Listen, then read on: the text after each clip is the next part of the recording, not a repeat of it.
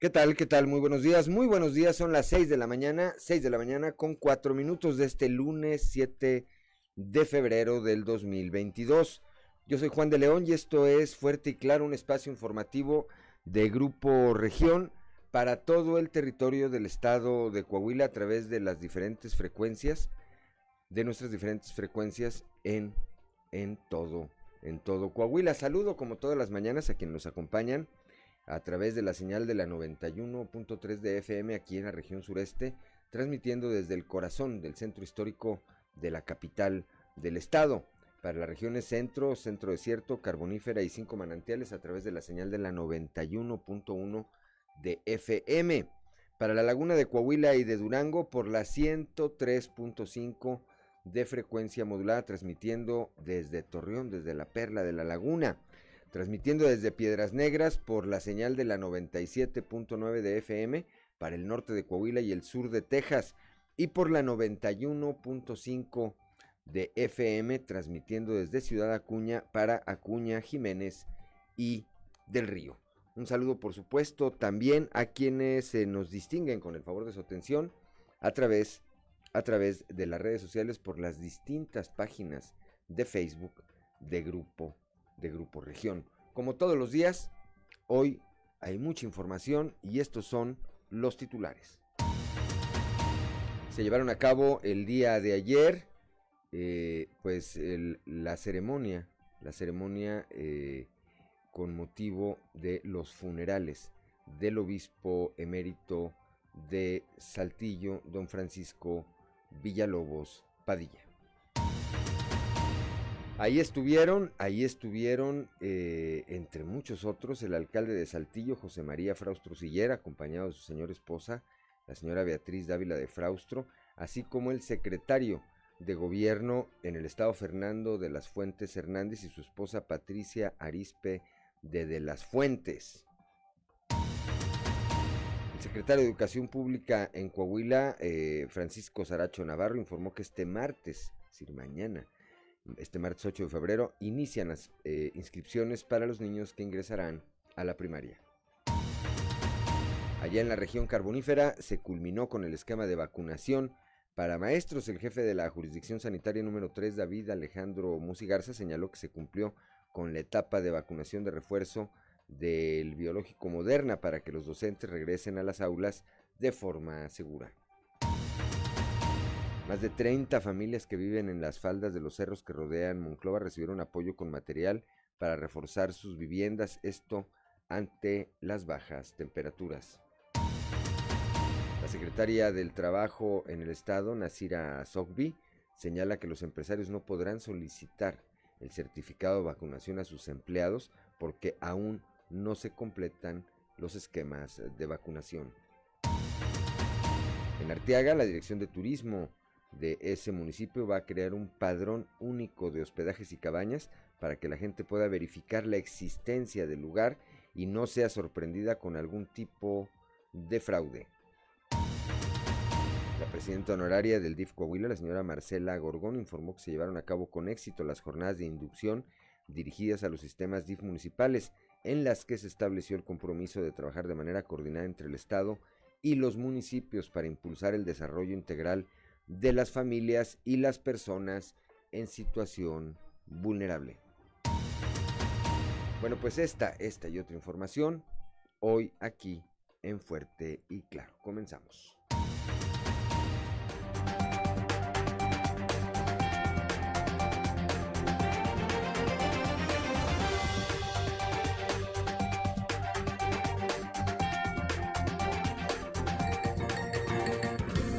Esto es Fuerte y Claro.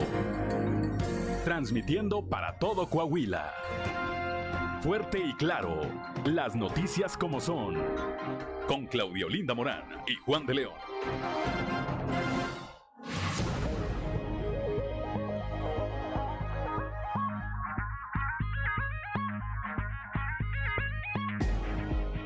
Son las 6 de la mañana, 6 de la mañana con Nueve minutos de esta fría mañana acá en el norte del estado. Claudio Linda Morán, muy buenos días. Muy buenos días, Juan. Muy buenos días a toda la audiencia que nos acompaña. Ya a esta hora de la mañana la temperatura en Saltillo 4 grados, Monclova 7, Piedras Negras 7, Torreón 9 grados, General Cepeda y Arteaga con 4 grados, Ciudad Acuña 7, Musquis y San Juan de Sabina 7 grados, San Buenaventura, Cuatro Ciénegas también 7 grados centígrados, Parras de la Fuente y Ramos Arispe amanecen también con 4 grados, pero si usted quiere conocer a detalle el pronóstico del tiempo para todas las regiones del estado, vamos con Angélica Acosta.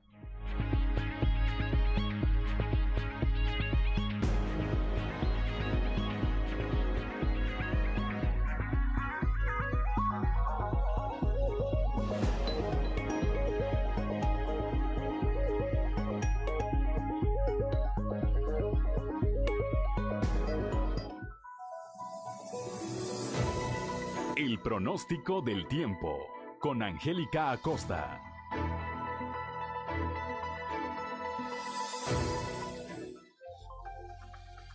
Hola, hola, ¿qué tal amigos? ¿Cómo están? Muy buenos días, que justo me da saludarte en este bonito lunes, inicio de semana 7 de febrero del año 2022. Te traigo noticias, siguen los fríos, continúa la temperatura baja en Saltillo, en el estado de Coahuila, en la República Mexicana en general y bueno, pues vámonos con la información del clima, hay que ver cómo se va a estar desarrollando este siguiente frente frío que se está haciendo presente. Pon atención para el día de hoy, en Saltillo se espera únicamente que el termómetro alcance una máxima de 5 grados centígrados y mínima de 2. Durante el día vamos a tener un cielo principalmente nublado, por la noche de igual manera un cielo principalmente nublado y elevada la posibilidad de precipitación 55%. Abrígate por favor porque se esperan temperaturas muy muy gélidas y se espera caída de nieve en las zonas altas del estado de Coahuila, ¿ok?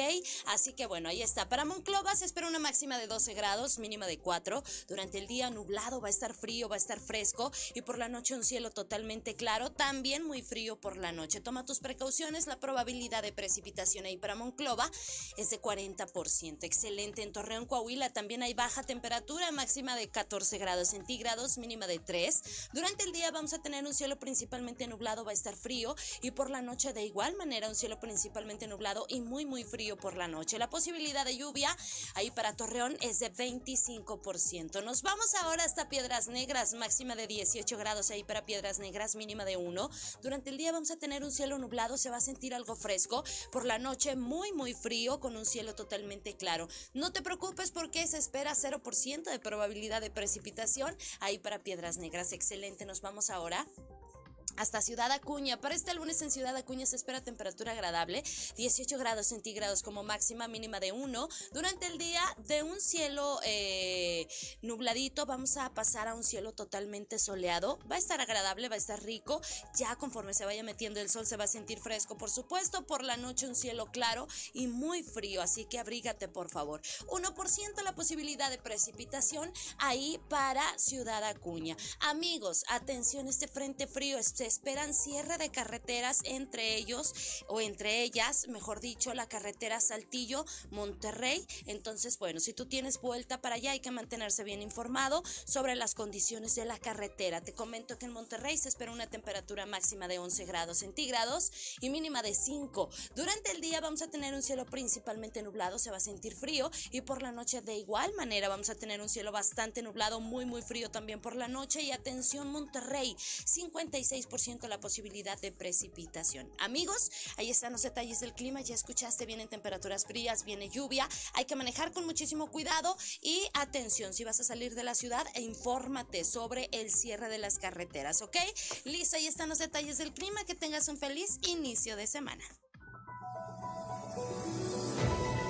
El pronóstico del tiempo con Angélica Acosta.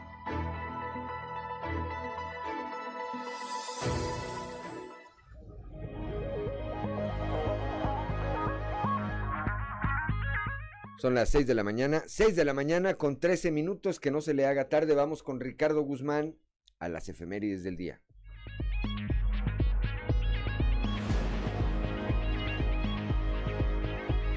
One, two, three o'clock, four o'clock, rock. ¿Quiere conocer qué ocurrió un día como hoy? Estas son las efemérides con Ricardo Guzmán. Un día como hoy, pero de 1938, falleció en Saltillo el destacado médico y educador Dionisio García Fuentes. También, el 7 de febrero, pero del 2009, en Berlín, Alemania, se anunció la apertura del primer museo permanente dedicado al pintor español Salvador Dalí, en el que se recreó la imagen del artista por medio de luces y sombras. Y un día como hoy, pero del 2011, la escritora mexicana Elena Poniatowska obtuvo el premio Biblioteca Breve por su novela Leonora, la cual narra la vida de la pintora surrealista Leonora Carrington.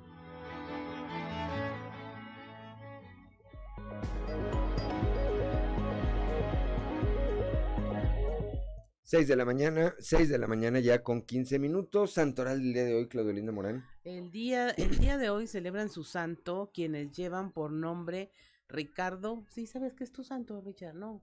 Ricardo, Nibardo y Pío.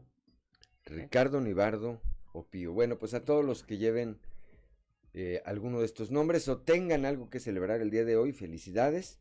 Y después, pues en lunes está complejo eh, celebrar, por supuesto, ¿verdad? Y con este frío más, pero pues eh, si puede celebrar, aunque sea, aunque sea eh, de manera tranquila, pues hágalo, por supuesto, siempre, siempre, siempre que tenga uno algo que festejar, pues debe uno de tratar de hacerlo. 6 de la mañana, 6 de la mañana con 15 minutos, hora de ir con Noé Santoyo al mundo de los deportes.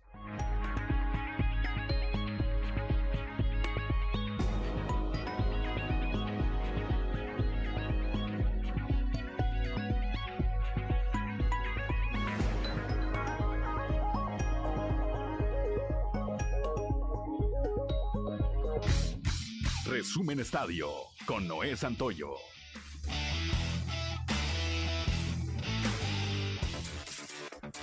En un partido de locos, los Tigres derrotaron a Mazatlán la noche de ayer, cuatro goles por tres. Atlas derrotó a Santos dos goles por uno y Querétaro cayó ante la franja dos goles por cero. Otros resultados que se dieron el fin de semana fueron el de la victoria de los Choros ante Pumas un gol por cero. América cayó ante San Luis tres goles por dos y Pachuca derrotó a Necaxa tres goles por uno. El día de hoy continúa la actividad de la jornada 4. León recibe a Cruz Azul. El día de mañana Juárez ante Chivas y Toluca y Monterrey se enfrentarán el 6 de abril. Con una preparación llena de su esfuerzo propio, el mexicano Donovan Carrillo debuta este lunes por la noche en sus primeros Juegos Olímpicos, durante la ronda de programa corto de patinaje artístico de Beijing 2022, el cual le deberá dar para pasar al programa largo. Tapatío de nacimiento, Donovan ha enfrentado complicaciones de la práctica de un deporte invernal en un país como el nuestro, lo que lo motivó a dejar su hogar desde los 13 años de edad, además de que superó momentos de adversidad al integrarse a una disciplina considerada para mujeres, por la mayoría. El mexicano se ha destacado en el patinaje artístico y es el primero en 30 años en representar a este deporte en los Juegos Olímpicos de invierno. La conferencia americana ganó 41 a 35 a la nacional en el regreso del Pro Bowl. Justin Herbert conectó con Mark Andrews en dos pases de touchdown para liderar a la conferencia americana a este triunfo la tarde de ayer en el regreso del Pro Bowl. El Barcelona de Xavi Hernández tumbó en una gran primera parte el Atlético de Madrid del Cholo Simeone, cuatro goles por dos, y le arrebató la cuarta plaza de la Liga Santander, que da derecho a disputar la Liga de Campeones la próxima temporada. Resumen Estadio con Noé Santoyo.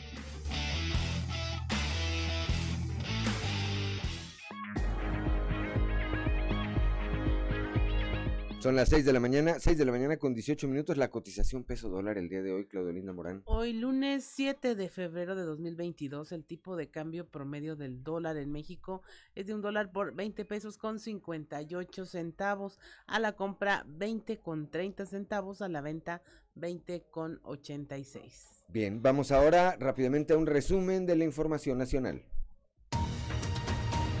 Sigue la violencia en Zacatecas, localizan 17 cadáveres en distintos puntos de la entidad.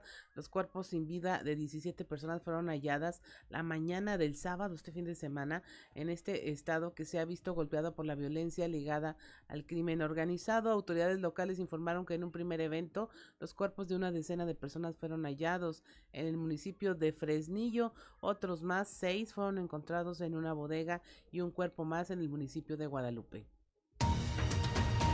Investigan a exalcalde por vehículos clonados, este en relación con el exalcalde de Nuevo Laredo, por el uso de camionetas clonadas de la Marina en 2018. Enrique Rivas Cuellar, expresidente municipal de Nuevo Laredo, es investigado por el caso de las camionetas clonadas de la Marina que aparecieron en dependencias de la alcaldía. Se trata de dos vehículos que fueron descubiertos por un colectivo de familiares de desaparecidos a manos de la Armada de México.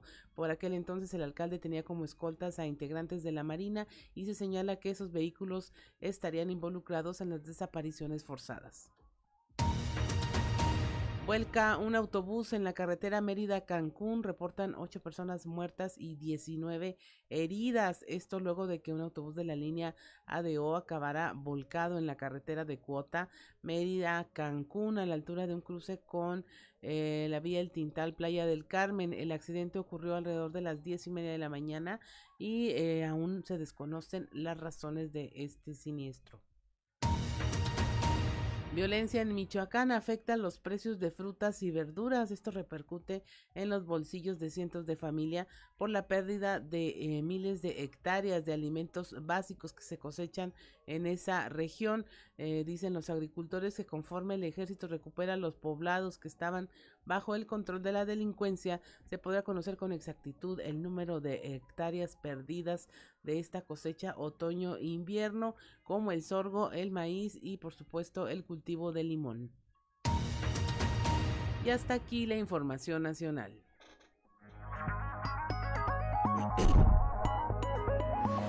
Seis de la mañana, 6 de la mañana con 21 minutos estamos en Fuerte y Claro.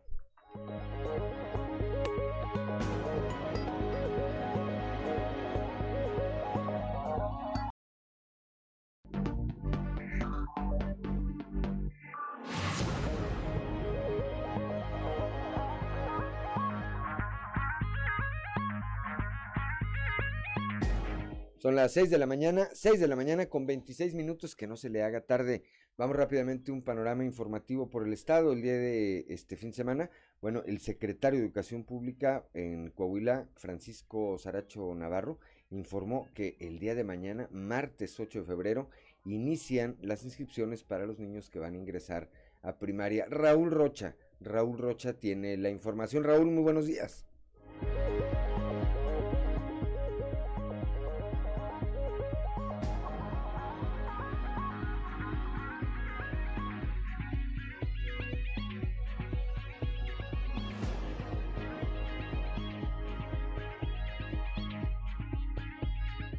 Compañeros? Buenos días. Esta es la información para el día de hoy.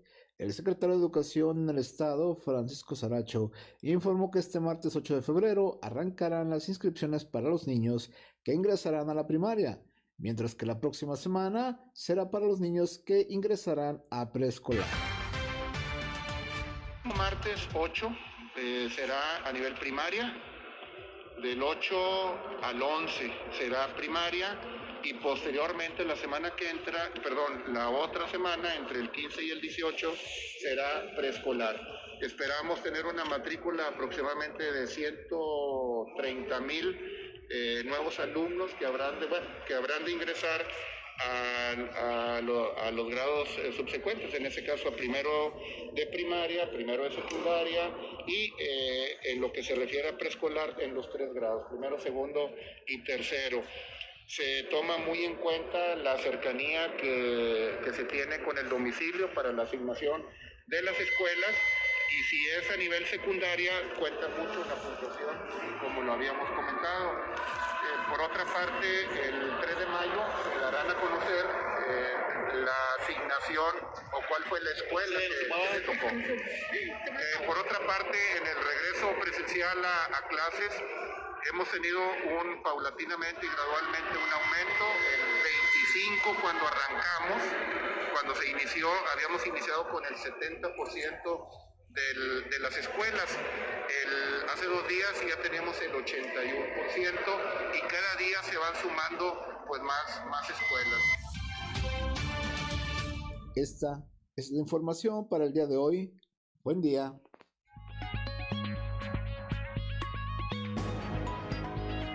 Ya son las 6 de la mañana, 6 de la mañana con 28 minutos. Claudio Linda Morán. Allá en la región carbonífera se culminó ya con el esquema de vacunación para maestros. Eh, nuestro compañero Moisés Santiago nos tiene la información.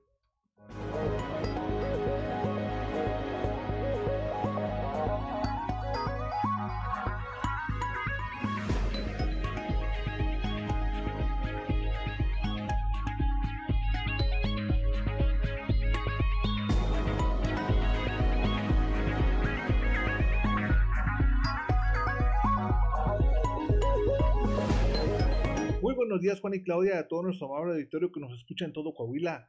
En la información que tenemos para el día de hoy, se culminó con la vacunación para docentes en la región carbonífera.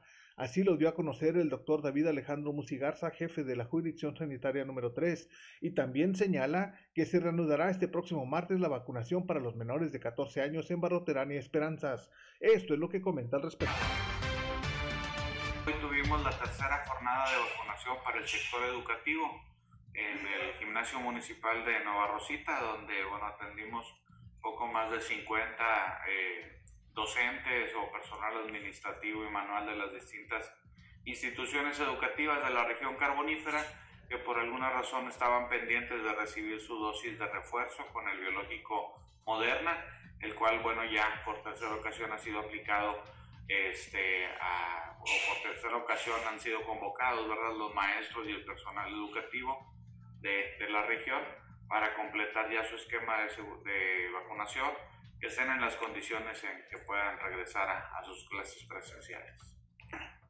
Sí, debido a, las condiciones del clima y previendo las bajas temperaturas que se, decidimos posponer la fecha de la vacunación para los jóvenes de 14 años que cumplan 15 durante este año 2022 para las localidades de Barroterán y de Esperanzas que se tenían programadas, para, pero las estaremos llevando a cabo el día martes de la, en el mismo horario y en el mismo lugar que ya se había publicado para que eh, fuera eh, con condiciones eh, más favorables para todos ellos, que no tuvieran que hacer fila bajo estas frías temperaturas.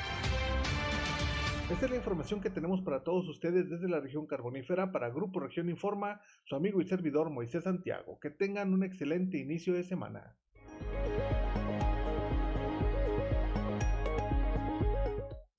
Son las 6 de la mañana, 6 de la mañana con 31 minutos. Vamos ahora al norte del estado ya con Norma Ramírez. Hijos de madres solteras eh, también tienen derecho a una pensión alimenticia. Escuchemos Norma, muy buenos días. Muy buenos días. Esta es la información desde la región norte. Eugenia Galindo Hernández, magistrada presidenta de la Sala Colegiada Civil y Familiar del Tribunal Superior de Justicia, explicó que la responsabilidad de la guardia y custodia es de ambos padres para con un menor y la protección que genera también derechos y obligaciones, pero por parte de los hijos el respetar también a sus padres es un derecho y una obligación. Es por eso que cuando un hijo está reconocido por ambos padres, al momento de presentarse la ruptura en el vínculo familiar, se procede a que el padre cumpla con su obligación de manutención del menor hasta su mayoría de edad, por lo que regula este tipo de acciones se presentan en el matrimonio y cuando se divorcian, la ley aplica conforme a ese lazo. La obligación de proporcionar alimentos es una obligación legal, solo por el hecho de ser padre. En el caso del hijo que no está reconocido por alguno de los padres, existe un procedimiento de reconocimiento de paternidad y en base a esto el pago de alimentos en este tipo de procedimientos. La información en relación que en cambio las madres solteras también se pueden acudir ante el juzgado para solicitar el cumplimiento del que fuera su pareja para la responsiva de este ante la pensión alimenticia. Los detalles los tenemos a continuación. En este tipo de procedimientos de reconocimiento de paternidad se da la presunción, en caso de que el padre se niegue a hacer la prueba de ADN, por ejemplo, o que no acuda a las audiencias, o que no conteste ni la demanda, se da la presunción de ser verdad que es hijo de esa persona. Si existe la ley esa protección, antes era muy complicado de sacar una prueba de ADN. Este, se citaba, los señores se, se amparaban, decían que se le iba a hacer un daño irreversible por tomarle tres gotitas de sangre. ¿verdad? Yo decía, bueno, esto es trabajada en la NASA o serán este, personas muy importantes en la vida que, que, que con esto les puede dañar su algo, ¿verdad? Pero eh, ha cambiado la ley, ha sido más accesible en este reconocimiento de derechos hacia la mujer, hacia los niños, en la protección de los derechos de niños de los que habla ahorita el presidente. Eh, todo gira alrededor del interés superior del menor. Entonces, en base a eso, si un padre se niega a que le tomen esa muestra de sangre, se dan por ciertas las afirmaciones de la actora en el sentido de que es el, es el padre de, del menor. ¿Cuántos Para Fuerte y Claro, desde Piedras Negras, Norma Ramírez. 6 de la mañana, 6 de la mañana con 34 minutos, gracias a Norma Ramírez. Claudia Olinda Morán. La Procuraduría de los Niños, Niñas y la Familia, la PRONIF, está viendo esta alternativa de garantizar la protección integral de menores a través de la figura del acogimiento familiar. La directora de la Red Latinoamericana de Acogimiento Familiar, Matilde Luna, dice que en Coahuila se está apostando a que se lleven este tipo de acciones en favor de la sociedad. Nuestra compañera Leslie Delgado nos tiene los detalles. Buen día, informando desde la ciudad de Saltillo. La directora de la Red Latinoamericana de Acogimiento Familiar, Matilde Luna, indicó que la figura del acogimiento familiar impulsado por la Procuraduría de los Niños, Niñas y la Familia garantiza la protección de los menores que son víctimas de sus progenitores o bien han sido abandonados. En este sentido, andó que Coahuila apuesta a que se llevan a cabo este tipo de acciones en conjunto con la sociedad. A continuación, escucharemos la información políticas públicas, incluso de infancia, son diseñadas y ejecutadas en, nuestros escritorios. No, hay una, no permea a nivel de la sociedad en su conjunto, como sí permea el acogimiento familiar. Porque en definitiva las familias de acogida eh, son familias que están en la comunidad, familias viviendo en la comunidad que eh, solamente tienen esta particularidad de poder ser capaces eh, de, unirse a lo que es eh, un sistema de protección integral de la infancia con el mecanismo del acogimiento familiar. Si las familias son familias, son particulares, personas que eh, van a tener una cierta inquietud, una cierta voluntad, un cierto espacio en su hogar para ofrecer temporalmente eh, una acción muy importante de protección a los niños y niñas que por diversas circunstancias tienen que estar separados de su familia de origen por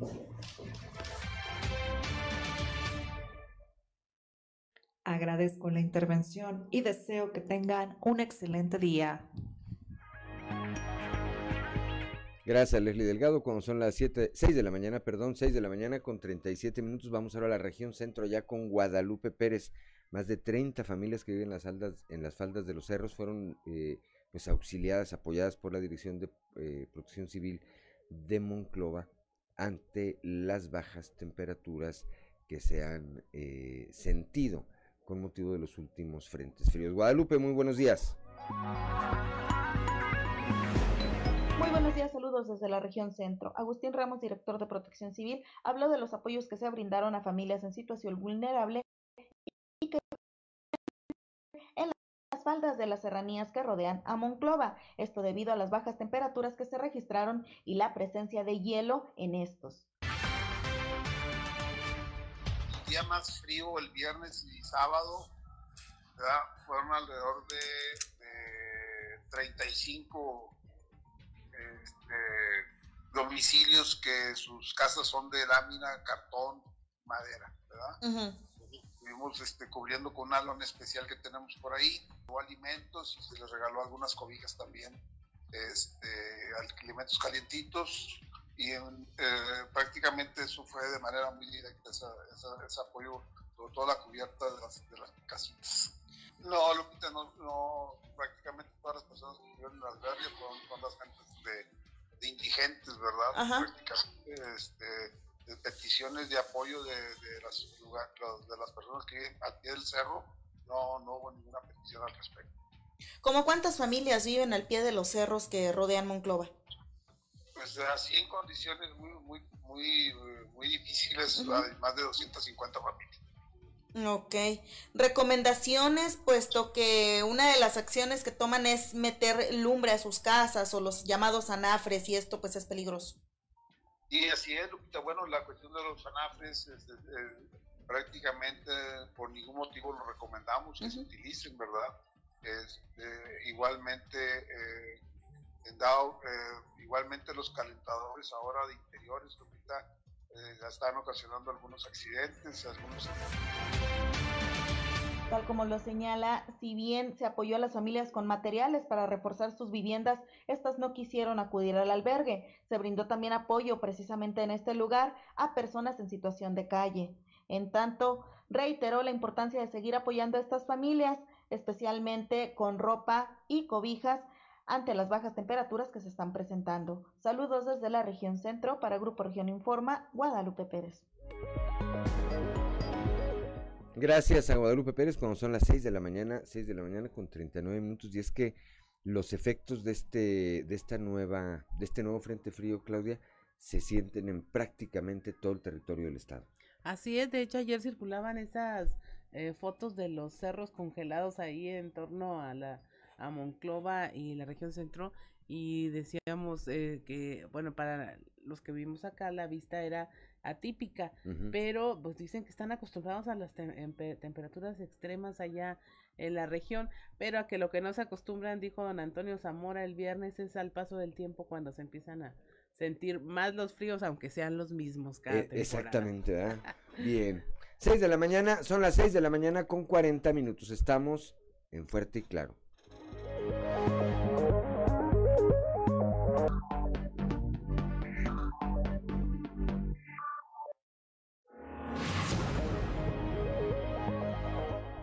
Son las 6 de la mañana, 6 de la mañana con 44 minutos. Vamos rápidamente a Torreón, allá con nuestro compañero Víctor Barrón, el alcalde de ese municipio, Román Alberto Cepeda, propone coordinación municipal en materia de seguridad. Víctor, muy buenos días.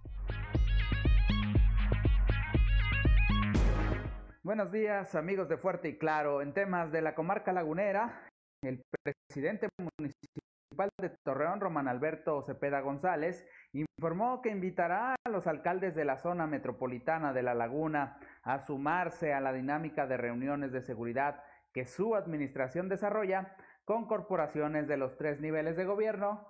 Vamos a escuchar.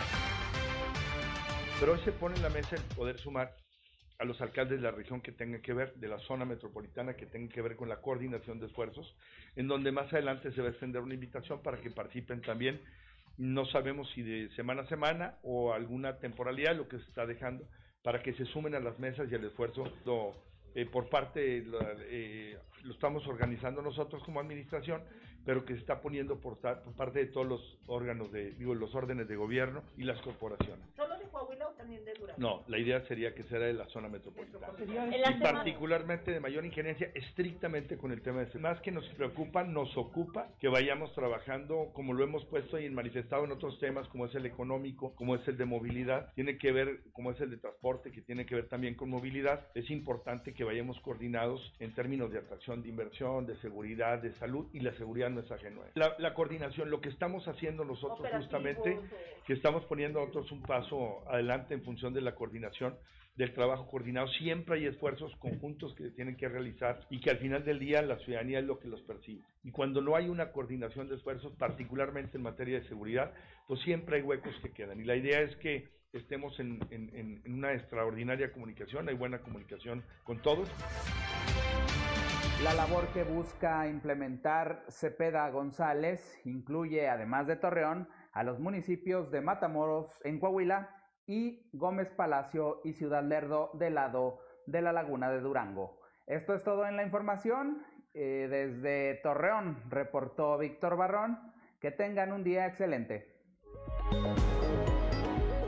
Son las 6 de la mañana, 6 de la mañana con eh, 47 minutos. Ya tenemos, como todos los días, el mensaje desde Fronteras, desde Ciudad Frontera, de nuestro amigo don Joel Roberto Garza Padilla, quien nos dice, apenas ayer fue sepultado nuestro obispo emérito don Francisco Villalobos Padilla, cuya persona, dice, recordaré con cariño y de quien extrañaré sus fraternales coscorrones episcopales.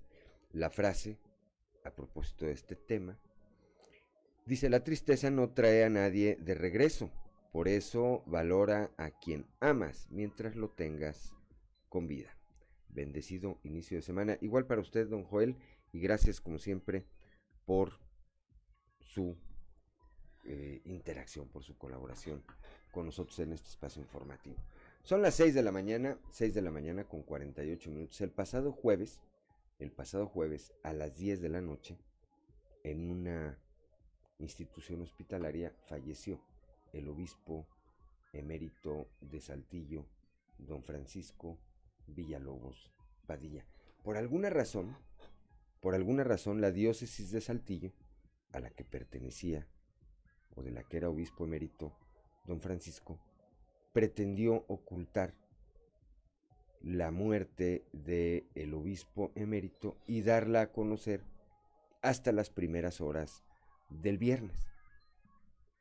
Grupo Región tuvo acceso a esta información y la difundió. Esto provocó, obviamente, que eh, la diócesis de Saltillo fuera consultada por diversos medios de comunicación con respecto a la versión que Grupo Región difundió alrededor de las 10.40 de la noche. A partir de eso, el área de comunicación de la diócesis de Saltillo emitió vía WhatsApp un mensaje en el que confirmaba la muerte del obispo Villalobos y señalaba que el comunicado oficial se daría a conocer hasta el día siguiente. Supongo que como lo tenían contemplado originalmente.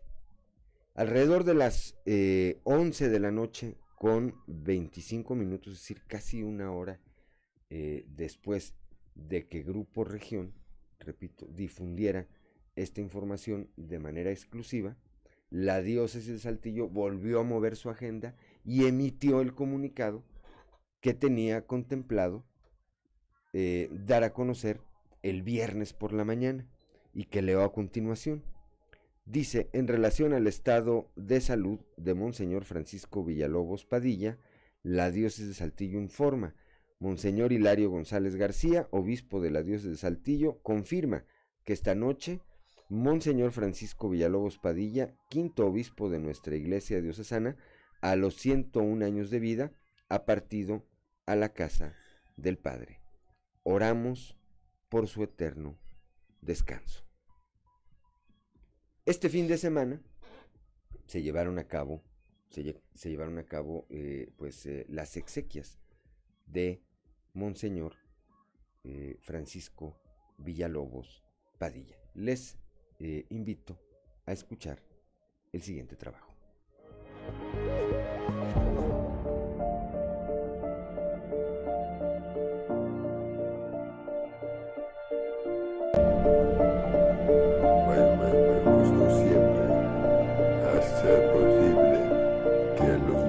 Bueno, me, gustó siempre hacer posible se acercar con gozo para compartir la vida. Y, y me dio gusto porque muchos lo recuerdan con cariño.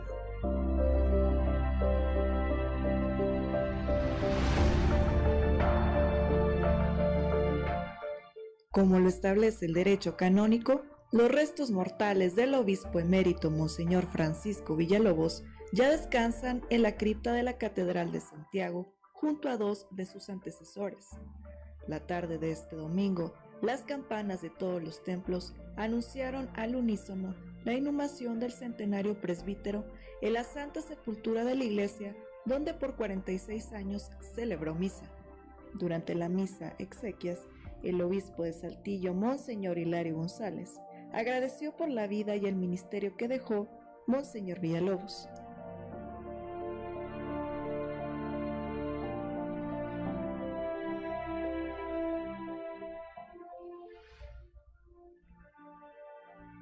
En Monseñor Francisco Villalobos un testimonio martirial de un testigo que da la vida continuamente, de manera permanente, hasta el último día de su vida.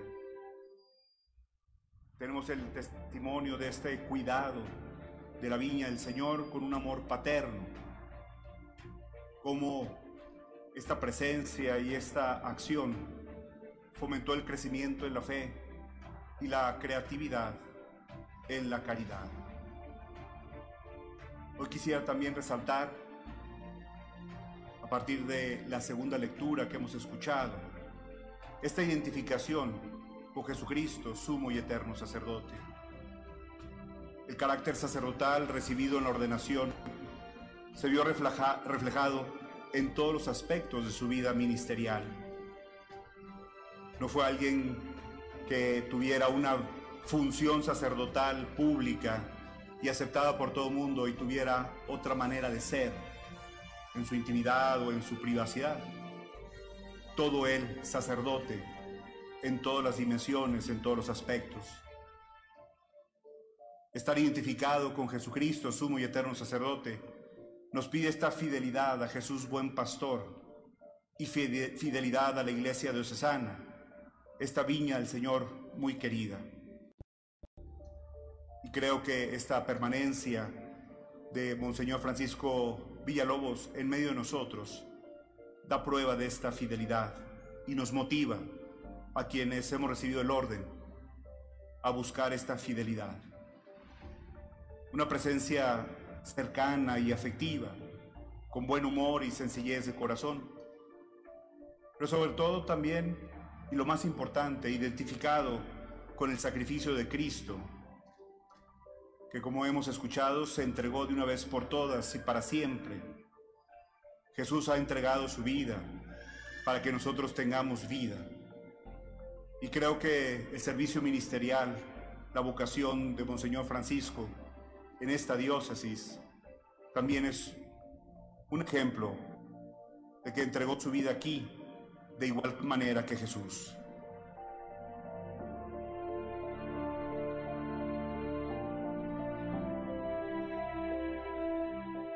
Cabe recordar que el obispo emérito falleció la noche del pasado jueves tras ser hospitalizado de emergencia. Recientemente había cumplido 101 años de vida. Ante esto, los artillenses, la comunidad diocesana y personajes de la vida política lamentaron su deceso.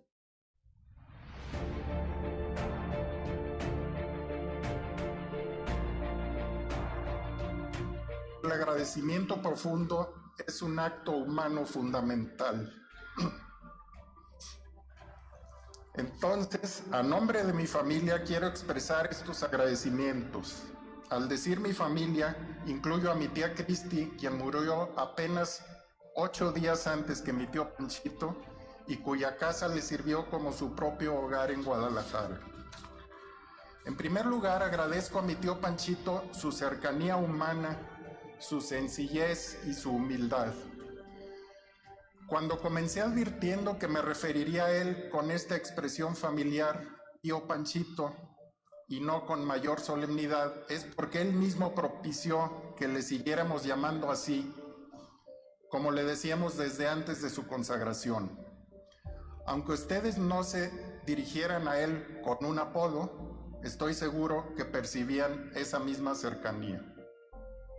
Nos resulta admirable y ejemplar, y por eso lo agradecemos también, la potencia de su vocación, su permanente disposición para impartir bendiciones a personas y objetos, y principalmente para administrar los sacramentos en muchas situaciones y contextos. Nos impresionó su insistencia en celebrar la misa diariamente hasta donde le fue posible, sacando fuerzas que solo se explican con su invulnerable compromiso vocacional. Agradezco también a ustedes, su pueblo, la forma tan cariñosa como lo recibieron desde el primer momento y como lo apoyaron y quisieron a lo largo de los años.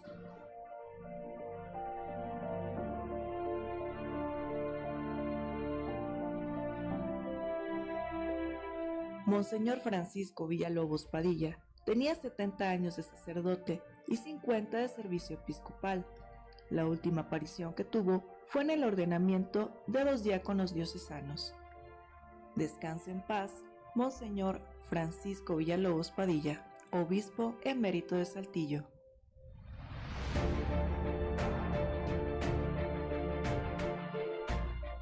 Estoy con todos ustedes. Que la bendición de Dios Todopoderoso, Padre, Hijo y Espíritu Santo, descienda sobre ustedes y permanezca por siempre. Amén.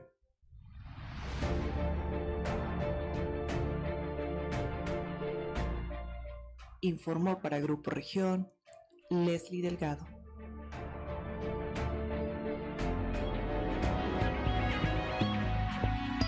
Seis de la mañana con 58 minutos. Estamos en Fuerte y Claro.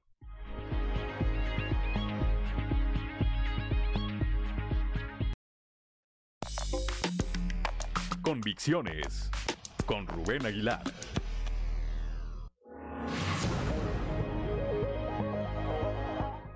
Son las 7 de la mañana, 7 de la mañana con un minuto y como todos los lunes, le aprecio mucho a nuestro amigo Rubén Aguilar Valenzuela, nos toma esta comunicación para platicar pues de diferentes, de diferentes tópicos de eh, quehacer nacional e internacional. Rubén, muy buenos días.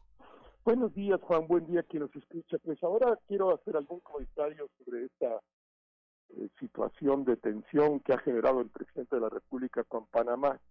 Eh, pues la política exterior, como todos sabemos, depende del presidente de la República, él nombra a su canciller y le da las líneas generales para que implemente pues la política exterior que él considera adecuada.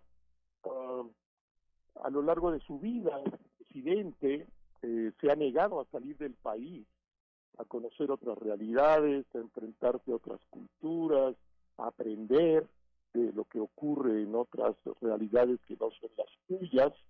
Eh, y él esto que pienso yo es un defecto, él lo ve como, como virtud, eh, alaba no conocer el mundo, eh, alaba la ignorancia, porque está en su mano conocer otras realidades, pero se niega fuera del país, solo ha estado en dos o tres ciudades de los Estados Unidos, una de ellas era San Diego para ir a ver un partido de béisbol invitado por su amigo eh, exgobernador de California, Bonilla. Eh, el presidente pues es público y notorio también que no le interesa la política exterior, ah, habla siempre de que la mejor política exterior es la interior, ignorando absolutamente la lógica de las relaciones internacionales, pues también sabemos que sabe poco de diplomacia, eh, que no le interesa, este, esa se aprende, entre otras cosas, asistiendo a encuentros mundiales, a foros, eh, reuniéndote con homólogos, eh, se va acumulando experiencia, pero el presidente se niega a participar en este tipo de, eventos.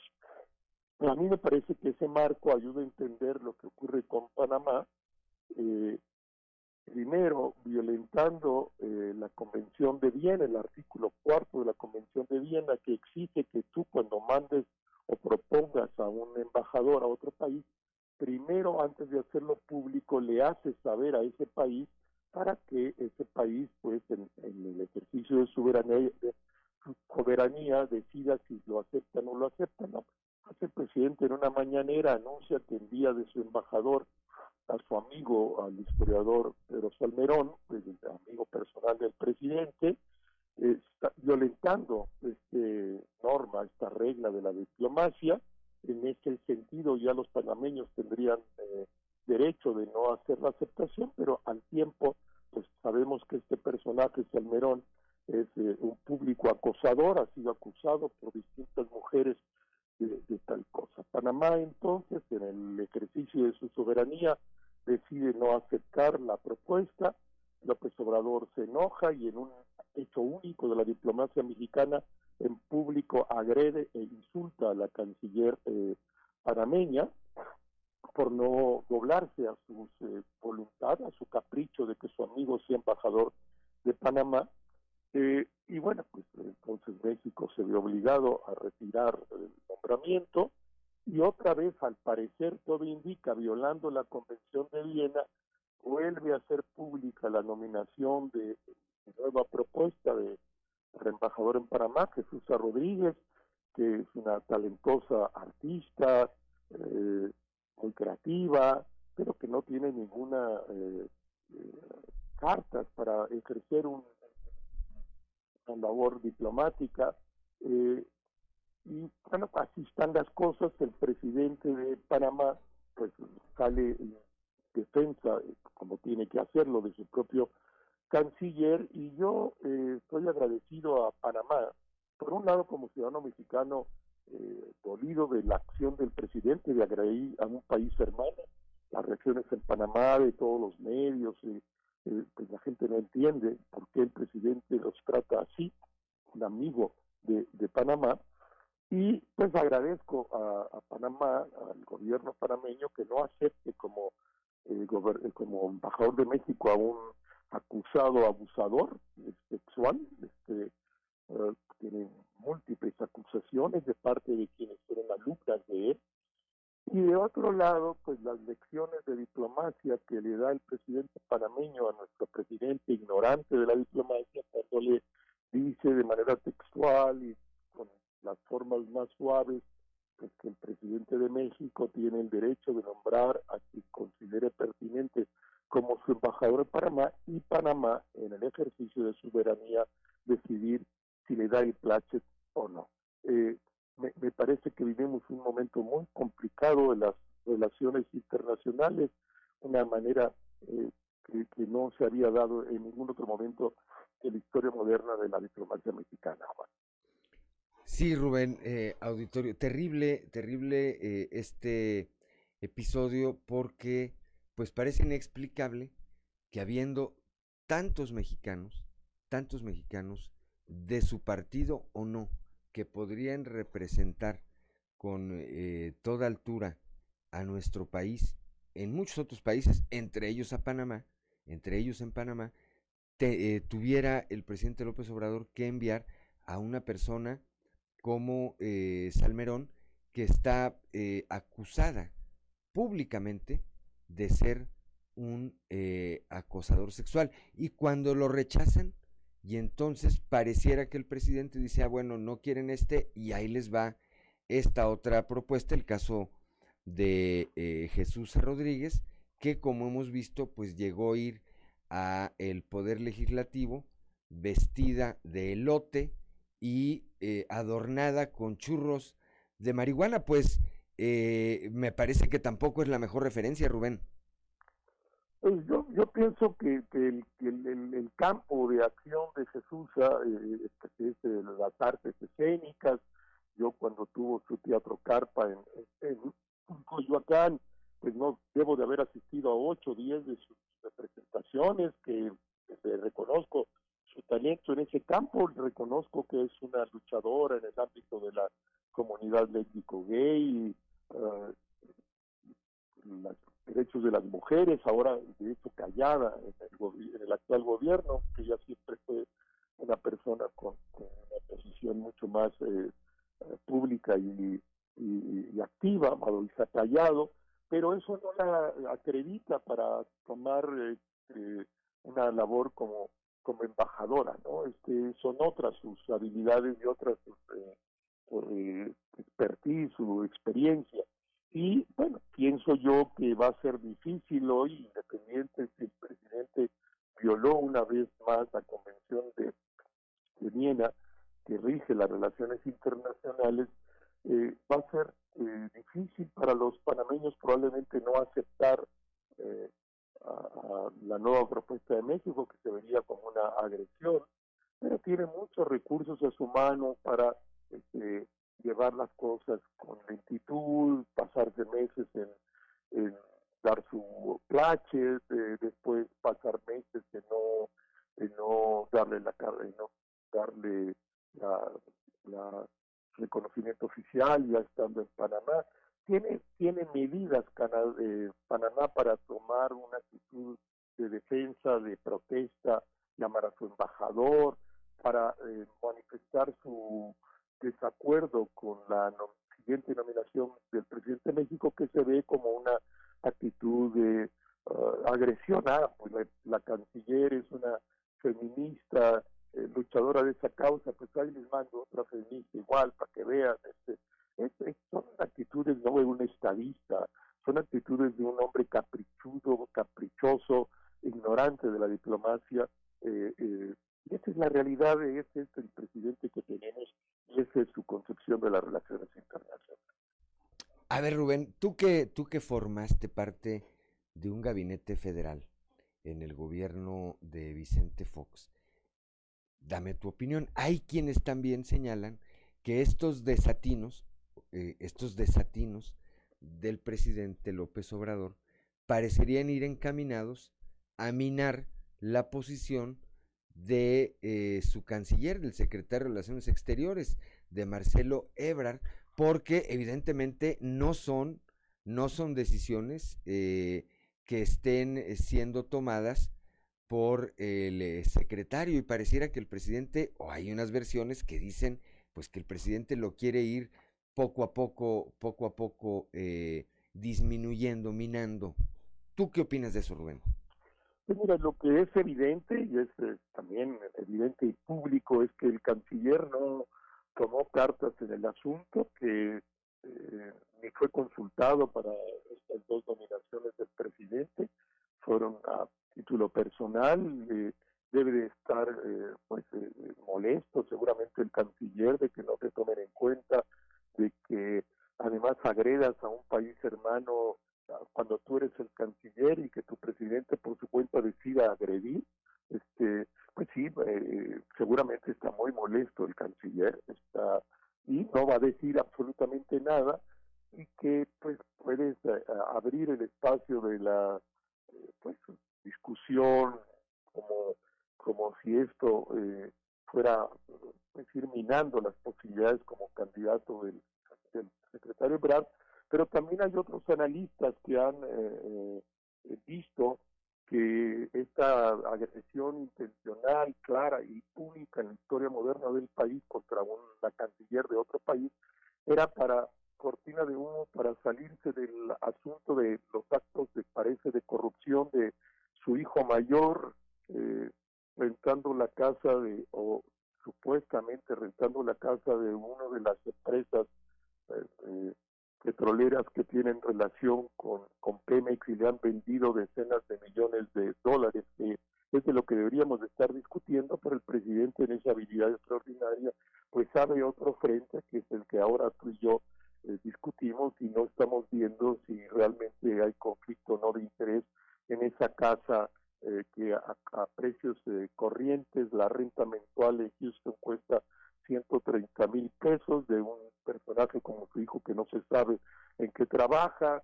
Pues, hay muchas cosas eh, complejas en este tipo de decisiones, pero pues eh, al final, independiente de esto, pues volvemos al punto de eh, la arrogancia infinita, de, yo diría, y me atrevo a decirlo, arrogancia estúpida del presidente contra un país hermano más pequeño que México, pero eso no le da ningún derecho a estos desplantes y estas agresiones contra una mujer canciller, eh, y tampoco le da derecho en su machismo a la defensa pública de un acosador sexual, pero ese, insisto, es el presidente de México y de eso es lo que deberíamos estar discutiendo, que de hecho es lo que ahora estamos discutiendo, Juan.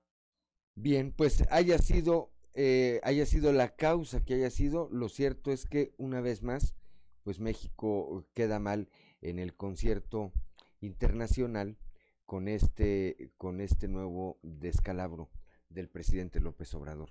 Gracias Rubén, como siempre, y pues eh, Dios mediante platicaremos el próximo lunes con más convicciones. Cómo no, Juan, y buen día para ti, buen día para quien nos escucha. Buen día. Muy buenos días. Siete de la mañana, siete de la mañana con 14 minutos. Gracias a nuestro amigo Rubén Aguilar Valenzuela. Claudio Linda Morán. Ayer domingo se realizaron los actos funerarios del obispo emérito, Monseñor Francisco Villalobos, luego de que falleciera el pasado jueves. Durante este día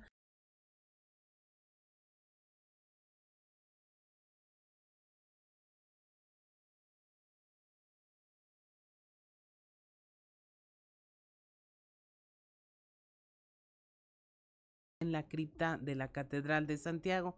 El alcalde de Saltillo, José María Frausto Sellar, y la señora Beatriz Dávila de Fraustro, así como el secretario de Gobierno del Estado, Fernando de las Fuentes Hernández, y su esposa Patricia Arispe de, de las Fuentes, acudieron a esta misa para darle el último adiós. En la Catedral de Saltillo también estuvo presente Manolo Jiménez Salinas, secretario de Inclusión y Desarrollo Social. Ahí dieron el pésame a familiares y amigos del obispo emérito, así como al obispo Monseñor Hilario González.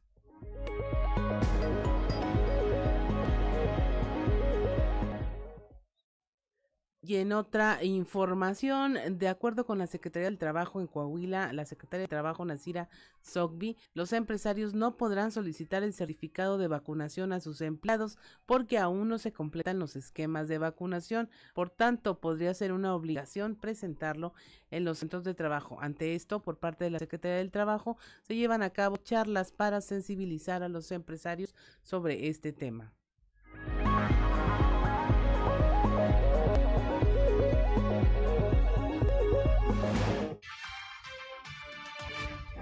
Por ley no podrían, no podrían, por esa circunstancia, no podrían exigirlo. Más bien lo que estamos haciendo es eh, sensibilizar eh, a las organizaciones de trabajadores, sensibilizar que más allá de exigir un certificado, porque además son los menos, las personas que no tienen la, vacuna aquí en Coahuila, es un porcentaje muy pequeño de las personas que no tienen el esquema completo o, o ninguna de las dos dosis, pero pues definitivamente por no se podría exigir. Más bien el trabajo que estamos haciendo es un trabajo eh, muy cercano de sensibilización, tanto por parte de los patrones como por parte de los trabajadores. Y en eso precisamente eh, lo, que, lo que queremos provocar es que también en los centros de trabajo identifiquen cuáles son este, el número de vacunas que están todavía... Eh, por concretarse o por concluirse, para de esta manera nosotros hacer las gestiones necesarias y que esas personas que no están vacunadas se puedan vacunar.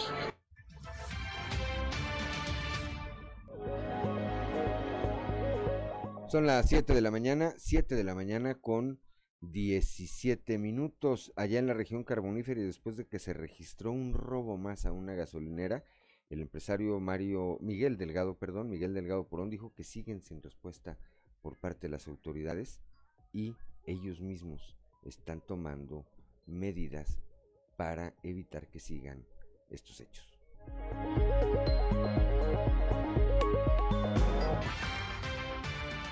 Está en investigación, nosotros pusimos la denuncia correspondiente y, y este y les tornamos ahí, por digo, lo que es la denuncia, ¿verdad? Eh, ya la tienen ahí en la, en la fiscalía eh, no me han avisado de que haya habido avances, pero pues están haciéndose las investigaciones, ¿verdad? ¿Qué medidas han tomado ustedes? No, pues nosotros un poco más de medidas de seguridad en cuanto al negocio de nosotros, más iluminación, más, más este, pues digo, pues medidas, ¿verdad? Que, que para inhibir, ¿verdad? Ese tipo de, de, eventos, pero gracias a Dios, pues ya no pasó a mayores, ¿verdad? Hemos recibido también más apoyo ahí de rondines y todo, y y más coordinación ¿verdad? con las autoridades para que no vuelva a suceder. Pues todos tomar las medidas, ¿verdad? Tomar medidas de seguridad, como te digo, para que, para que no se siga sucediendo este tipo de eventos. Y fíjate que no tenga estadísticas, sí, pero pues vemos que no es muy repetitivo, este, pero pues sí es algo que, que a lo que estamos expuestos.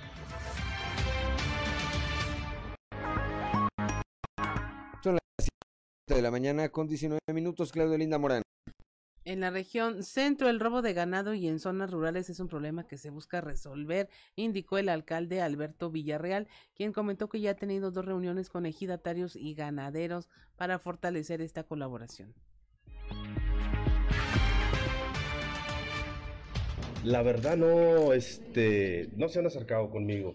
Este, sí he oído ahí este, comentarios, pero bueno, espero que, que se acerquen ahí con, con la autoridad para para enterarme más del tema.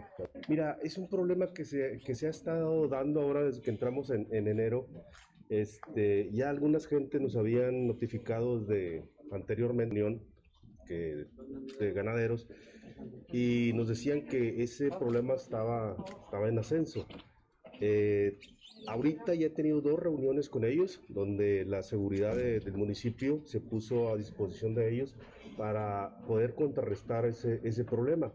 Eh, se está pensando en poner algunos retenes ahí, sobre todo la carretera que va a Ocampo, porque los mayores robos son para el municipio de, de Ocampo. Pero Cuatro Ciénegas, pues es un paso natural para la salida de la carne. Ya son las 7 de la mañana, 7 de la mañana con 20 minutos estamos en Fuerte y Claro.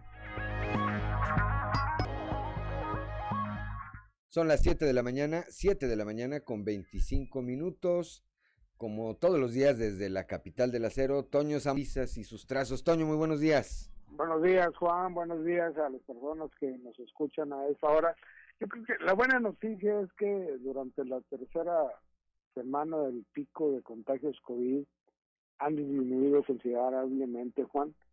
De 1.700, 1.800 que hemos tenido, que tuvimos eh, hemos tenido en el estado, pues ya, ya este, ayer fueron ciento y tantos casos, ya han estado, y no dudamos que, que lunes o martes crezcan un poquito, pero significa pues que, que tal y como, y como lo dijo aquí este Miguel Riquelme en una de sus visitas a Monclova, que el número de, casos en los picos eh, eh, bajan considerablemente la tercera semana y, y pues así está siendo y eso creo que es una buena noticia, pero no es significativo para echar las campanas al vuelo y tener que seguir cuidándonos eh, y si salimos pues con cubrebocas y demás. Otro tema que quería platicar contigo, eh, a lo mejor esta es la mala noticia de que, bueno, mala noticia para los que estudian y buena noticia para los que no estudian, porque en redes sociales se ofertan certificados de educación a cambio de dinero, como que cambiaron a Tepito para acá o algo así, ¿no? La Secretaría de Educación de Coahuila no, no, no explicó o señaló que no tiene relación con quienes ofrecen ese tipo de trámites fraudulentos y exhorta a no dejarse engañar y si hay pues este a un teléfono donde quieran denunciar es el el 844 44 11 88 62 donde lo atenderán para pues para darle a conocer efectivamente que que la Secretaría de Educación Pública de Coahuila no avala eh, ese tipo de certificados. Y, y una buena noticia de fin de semana, Juan, el hecho de que se reconozca el trabajo que está haciendo Coahuila en lo que es la seguridad pública y más que el embajador de Estados Unidos en México reconoció al gobierno del estado por su trabajo que junto con vecinos de digo, con autoridades del vecino país pues eh, detuvieron a un delincuente que estaba ahí entre los 10 fugitivos más buscados en Texas, Juan. Yo creo que esta noticia también es muy interesante, Sí, esta postura del embajador de Estados Unidos en México, de Ken Salazar, a través de su tweet, en donde pues avala el trabajo conjunto que se hace en una materia tan importante como es la seguridad pública, eh, es bastante, eh, bastante representativa, sin duda, y habla, habla no solamente de la buena relación, que hay entre Coahuila y las autoridades norteamericanas, sino del buen trabajo. Ojalá, ojalá que este tipo de mensajes, eh, Toño, llegaran a las autoridades del eh, Departamento de Estado de los Estados Unidos, que cuando emite sus alertas de viaje a México, agarra parejo y nos mide, con todo respeto, pero nos mide con el mismo rasero que a otras entidades fronterizas como eh, Tamaulipas o Nuevo León, que eh, pues eh, desgraciadamente para estas entidades, afortunadamente para nosotros, pues estamos en una circunstancia mucho, muy diferente en materia de seguridad pública, Toño. Sí, definitivamente, hay muchas razones en eso que dices, Juan. Por otro lado, un poquito de, de, de grilla de Muclova, eh, la coordinadora de, de los regidores de Antiazules, inició un movimiento que puede tronar en cualquier momento, porque resulta que, que está establecido de, la administración anterior, cuando menos, que cada eh, regidor reciba algo, eh, un extra, pues, por, su, por sus aportaciones, eh, aportaciones ideológicas o qué sé yo. Y como en el primer mes de, del gobierno municipal no recibieron nada, pues, pues ya Rosamilda González pues ya anda este, con la espada desenvainada para tratar de hacer algún movimiento pues que justifique su nominación como coordinadora de los y las regidoras blanquiazules. Estos panistas no se cansan, Juan. Bueno, pues eh, ahora sí que eh, si ya venía siendo un tema o una prestación, una contraprestación que se les daba, pues eh, seguramente en derecho, en ejercicio de ese de esa preexistencia, pues es que están están viendo a ver si todavía es válido o si ya no, ahí tendrá que salir el alcalde Mario Dávila, el tesorero, a decir, oye, esto todavía está o ya no está, ¿verdad? Y, y para quienes estén esperando, y si ya no es así, pues resignación, mi querido Toño.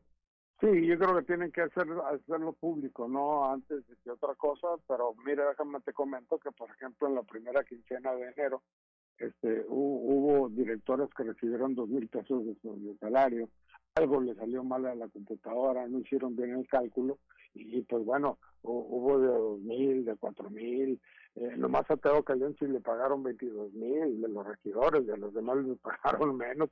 Total, eh, y a lo mejor ya para, para la segunda quincena de enero y para las que siguen, pues ya las cosas se, se arreglaron y todo va a estar de acuerdo a lo establecido, o sea, al salario que debe normal ganar cada uno de ellos, Juan. Ojalá que así sea, Toño. Ahí seguiremos viendo qué ocurre ahí en el ayuntamiento y bueno, pues seguiremos la pista de si todavía existe esa contraprestación extraordinaria para los regidores o no. La platicamos en la semana, si te parece. Así es, Juan. Hasta luego. Gracias, Toño Zamora. Como siempre, muy buenos días allá desde la capital de la Cero. Siete de la mañana, siete de la mañana con treinta y dos minutos. Claudio Linda Morán. Y continuando con la información allá en Torreón, el operativo Abrigo eh, brindó apoyo a personas en situación de calle tras el paso del sistema frontal número 28 y la quinta tormenta invernal, fenómeno que causó un importante descenso en las temperaturas en el norte del país. La Unidad de Protección Civil y Bomberos de Torreón realizó de nueva cuenta las acciones del operativo Abrigo con la atención a personas en situación de calle. Juan Antonio Martínez Chavarría, comandante de bomberos, nos tiene esta información.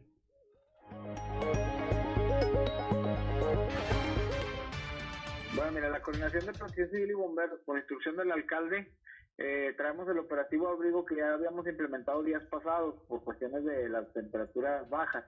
Ahorita empezamos lo que es este nuevamente los recorridos dando calóricos a la ciudadanía, a quien se encuentra en situación vulnerable y estamos trasladándolos hacia los albergues o mejor dicho los eh, los sí pues a los albergues a los albergues o refugios temporales. Ahorita damos recorridos en toda la ciudad, específicamente lugares donde ya conocemos que hay personas en situación vulnerable y les entregamos una cobija o, les invitamos a ir al albergue o les damos un café ahorita calientito.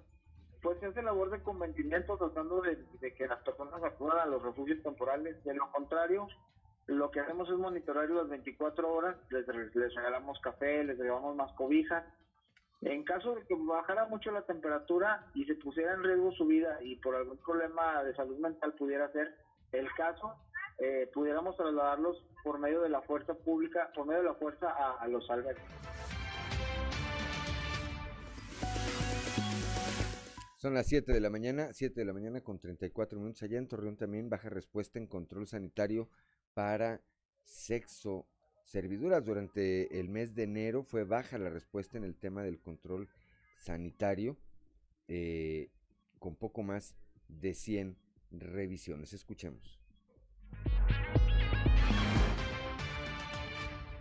También ejecutamos cuestiones de control sanitario para trabajadoras de sexuales, varones y mujeres y, mujeres y, y, tratamos de establecer una una una cobertura de estos de estas necesidades que también implican la salud la salud pública mira si está bajo necesitamos incrementarlo e incluso iremos también en brigadas especiales para hacer una labor de concientización en sitios en donde sabemos que se puede desarrollar este tipo de trabajo.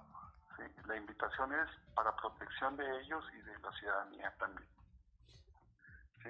Eh, algunas personas que además de se encuentran en la vía pública lo tenemos muy bajo, ¿sí? porque piensan que los vamos a hostigar y no, lo que queremos es invitarlos a que se cuiden y se protejan. En ningún momento los hostigamos, les pedimos que acudan voluntariamente. El padrón total es de 2.983 personas que se dedican a esta actividad y, de esto eh, tenemos que hacer una, un control más estrecho. Hay que sensibilizar a la población de que, de que así lo haga. Son las 7 de la mañana, 7 de la mañana con 35 minutos, Claudelinda Morán. La presidenta honoraria del DIF Coahuila, Marcela Gorgón, informó que se llevaron a cabo con éxito las jornadas de inducción dirigidas a los sistemas DIF municipales. En estas se estableció el compromiso de trabajar de manera coordinada entre el Estado y los municipios para impulsar el desarrollo integral de las familias y las personas en situación de vulnerabilidad. El trabajo en equipo, dijo, es sin colores. El DIF Coahuila y los sistemas DIF municipales están para llegar a quienes más nos necesitan con el único fin de mejorar su calidad. Instruyó también al personal directivo de la dependencia a exponer a las nuevas presidentas honorarias de los sistemas DIF municipales el programa especial de asistencia social e integración familiar 2017-2023 que contempla 37 programas de atención a niñas, niños y adolescentes, familias, mujeres, adultos mayores, personas con discapacidad y organismos de la sociedad civil. Marcela Gorgón dijo que el objetivo de este encuentro fue dotar de información a todas las acciones que desarrolla el DIF Coahuila y cómo el trabajo conjunto con los municipios mediante alianzas y convenios eh, de trabajo pueden multiplicar los resultados en favor de las y los coahuilenses. Además apuntó que se trabaja de manera transversal con todas las dependencias estatales y el Poder Judicial de la entidad para brindar de manera integral los servicios que requieren las familias coahuilenses. Eh, ahí también estuvo Roberto Cárdenas Zavala, titular del DIF Coahuila, quien agradeció la respuesta y participación de las presidentas, directores, directoras y coordinadores de los DIF municipales. Son las 7 7 de la mañana con 37 minutos durante el mes de enero, esto ya en la región centro en Monclova, durante el mes de enero se registraron dos suicidios, de los cuales uno se trató de un menor de edad. El eh, delegado de la Fiscalía General del Estado, Rodrigo Chaires, habla sobre las posibles causas que orillan a alguien a tomar este tipo de determinaciones. Al menos los indicadores estadísticos no se despegan tanto entre un año y otro. Digamos que en el mes de enero la variante es mínima, son algún uno o dos casos adicionales a los que se pudieron haber presentado en años anteriores. Por ejemplo, comparativo 2021 con 2022, ahorita lamentablemente tuvimos conocimiento de dos incidentes, somos en el mes de enero. 2022. 2021 son tres incidentes y el número que se nos despega pues es una sola persona, que la repito, es lamentable en todos los casos. Sin embargo, no vemos en proporción eh, una alta incidencia, porque lo, que nosotros registramos son incidencias por región. Obviamente en todos son motivos anímicos, pero eh, pues pudiéramos señalar algunos factores coincidentes como lo son las decepciones amorosas, otros son dificultades económicas, alguno, y en este orden, algunos otros pudieran ser motivos de salud. Y eh, influye también eh, temas de drogadicción. Son las 7 de la mañana, 7 de la mañana con 39 minutos. Este fin de semana se registraron dos casos de este tipo también aquí en eh, la región sureste, auditorio Claudelino Morán. Uno de ellos, el caso de una persona de 37 años que, eh, pues de acuerdo a versión de sus familiares, era adicto, era adicto a las drogas y en un momento en que estaba bajo los influjos de estas es que decidió, decidió cortar eh, con su vida. El otro fue una persona, me parece que de 25 años de edad, que también, que también escapó por la puerta falsa. Qué lamentable. 7 de la mañana, 7 de la mañana con 40 minutos. Estamos en Fuerte y Claro. Vale la pena leer.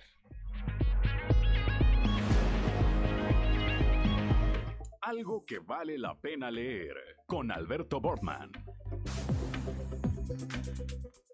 Excelente jornada, estimado amigo Juan de León y amigo Radio Escuchas. Mil gracias por su sintonía. Esta semana, en algo que vale la pena leer, vamos a platicar de las claves de la argumentación. Y es que no todos los puntos de vista son iguales. Algunos, por más bien intencionados que parezcan, adolecen de pruebas legítimas que sustenten sus conclusiones. En ese sentido, formar criterios de manera responsable, expresarse con claridad, defender las opiniones realizadas, así como reconocer un argumento ajeno, son cualidades que se adquieren mediante el uso de la lógica que rige la estructura y principios del lenguaje con el entendimiento. Hay innumerables libros que instruyen acerca de esta lógica, pero no es casualidad que desde su publicación en 1987 hasta su reimpresión número 14 en México durante el pasado 2020, Las claves de la argumentación, publicado por editorial Ariel y elaborado por el doctor en filosofía Anthony Weston, se haya consolidado como un referente para ejercitar el pensamiento crítico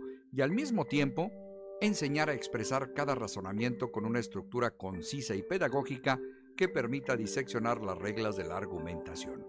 Para Anthony Weston, un argumento debe incluir un conjunto de razones y pruebas en apoyo de una conclusión. Su obra detalla las estructuras que permiten identificar premisas y conclusiones, desarrollar ideas de forma natural, citar fuentes verídicas, así como distinguir entre los argumentos causales, deductivos e inductivos. En su edición más actualizada incluye un capítulo acerca de las falacias lógicas y secciones dedicadas al arte de la escritura en un ensayo, junto con la capacidad oral de una presentación. En un mundo donde los prejuicios abundan y las opiniones sin sentido son el pan de cada día, ejecutar un argumento sólido hace la diferencia entre la desinformación y la veracidad. Sin duda, la obra de Anthony Weston se ha convertido en un auténtico clásico debido a que ofrece los fundamentos necesarios para consolidar esa capacidad de razonar e invitar a adquirir pruebas suficientes para respaldar lo que queremos demostrar. Porque como bien lo mencionó el filósofo Bertrand Russell, la percepción sin comprobación y fundamento no es garantía suficiente de verdad. Las claves de la argumentación de Anthony Weston es la lectura recomendada, por demás interesante, para esta semana. Amigos lectores, gracias por su atención y nos escuchamos la próxima ocasión cuando de nueva cuenta tengamos lista la recomendación de algo que vale la pena leer. Excelente semana les desea su amigo Alberto Borman y recuerden, en estos tiempos de monopolio digital y tecnológico, leer un libro es hacer revolución.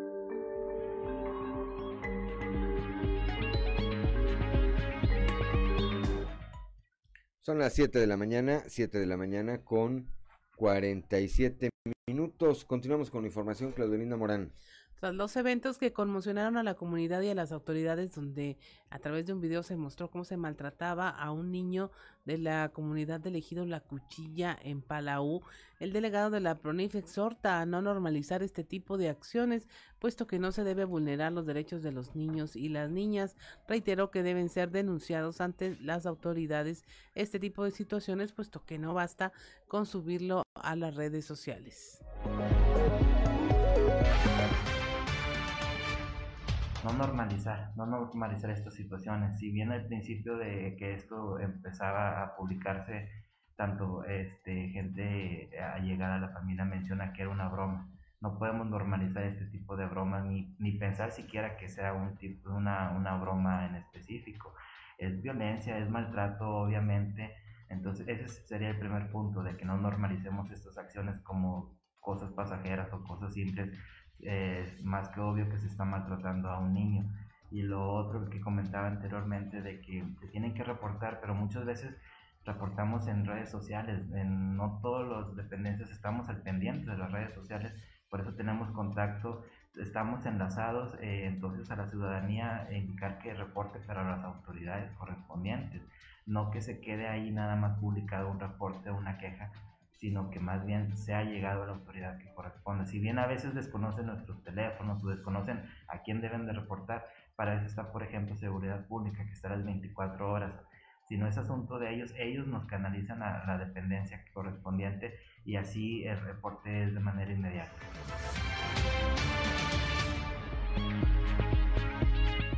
Son las 7 de la mañana, 7 de la mañana con 49 minutos, Claudio Linda Morán. El presidente del Colegio Empresarial de la Carbonífera manifestó que persiste la incertidumbre ante los empresarios, por lo que se seguirán sumando esfuerzos junto con los diferentes órdenes de gobierno para promover la economía de las empresas en busca de la recuperación en todos los rubros. Obviamente hay una incertidumbre, muy grande como, como nunca la habíamos sopesado eh, este, sobre todo aquí en la región ya ve cómo está lo del carbón, no es excepción las demás materias primas y obviamente eso pues conlleva al comercio y otras otras actividades que dependen, ¿verdad? Este, eh, pero bueno, este, lo que nos queda a nosotros es ponernos a trabajar más, organizarnos como sociedad civil para, para también que, que eh, ser promotor para que el gobierno tome mejores decisiones, sobre todo en las cuestiones económicas, que, es muy, es muy importante reuniones como esta ahorita de la Secretaría de Economía y todas las otras secretarías de turismo y todas las demás, ¿verdad? Para que, para que esto pueda, pueda progresar. O sea, no es, la cuestión económica no es solamente el gobierno, o sea, el gobierno es simplemente el que da las facilidades. Nosotros, en la mayor parte, somos los promotores de la economía porque somos los que pagamos los impuestos y hacemos que el gobierno viva. Y, pero el gobierno tiene que tener también una actitud de promover a la economía para que para que el país progrese, ¿verdad? ya no, no me había tocado ver una situación tan crítica. Allá por los 90 nos tocó ver específicamente en el sector floritero cuando se abrió el, mercado a, a, los chinos, pues sí que vimos una situación muy crítica. Pero ahorita es una situación crítica en general, ¿verdad? En, todos los sectores. Son las 7 de la mañana, 7 de la mañana con 51 minutos. Vamos al show de los famosos con Ámbar y Lozano. El show de los famosos con Amberly Lozano. Adal Ramones da positivo a COVID-19. Adal Ramones dio positivo a Omicron al llegar a Madrid a dónde viajó para empezar el rodaje de una película. El conductor reveló a través de sus redes sociales que se encuentra bien, pero que su felicidad por participar en ese proyecto se nubló por el contagio inesperado. El conductor afirmó que como está vacunado, sus síntomas son casi nulos.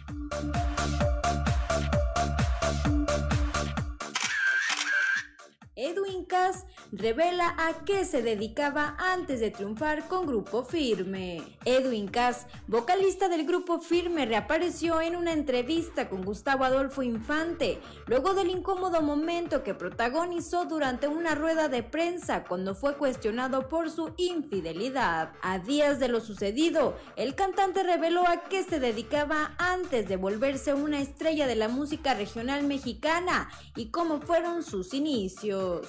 Durante el programa El Minuto que cambió mi destino, el intérprete de Ya Supérame habló de su adicción al alcohol. Además recordó los complicados momentos y los problemas económicos que enfrentó antes de alcanzar la fama. Y es que antes de triunfar con Grupo Firme, Edwin Cass vendía ropa en un tianguis. Esto sucedió cuando la agrupación apenas estaba haciendo de un lugar en la industria, por lo que el trabajo era escaso. Reportó para Grupo Región Amberly Lozano. Ya son las 7 de la mañana, 7 de la mañana con 53 minutos, 3 grados la temperatura aquí en eh, la capital del estado, bajó un grado, 7 grados en eh, Monclova, 7 en Piedras Negras, 9 en Torreón, 4 en General Cepeda, 3 grados en Arteaga, Ciudad Acuña tiene 7 grados en este momento, así como Musqui, Sabinas, San Juan de Sabinas, San Buenaventura y Cuatro Ciénegas, Parras de la Fuente, Parras de la Fuente y Ramos Arispe con 4 grados de temperatura. Tome sus precauciones, tome sus previsiones eh, ante, esta, eh, ante los efectos de esta nueva onda gélida que eh, pues podría, podría acentuarse en las siguientes horas. No hay lluvia por el momento, ¿verdad, Ricardo Guzmán? En este momento no hay lluvia, por lo menos aquí en, el, en la capital del estado no se, no se registran precipitaciones pluviales. Aún así, maneje, maneje con precaución. Nos vamos nos vamos, gracias eh, por el favor de su atención en este eh, lunes, lunes 7, lunes 7 de febrero. Eh, le agradezco como siempre a Ricardo Guzmán en la producción, a Ricardo López en los controles, a Claudia Olinda Morán por su acompañamiento, a Ociel Reyes y a Cristian Rodríguez, Cristian Rodríguez y Ociel Reyes por que, que hacen posible la transmisión de este espacio a través de las redes sociales, pero sobre todo gracias a usted que nos distingue con el favor de su atención. Lo esperamos el día de mañana, mañana ya de martes, a partir de las 6 y hasta las 8 de la mañana, aquí en Fuerte y Claro. Yo soy Juan de León y le deseo que tenga usted un excelente día.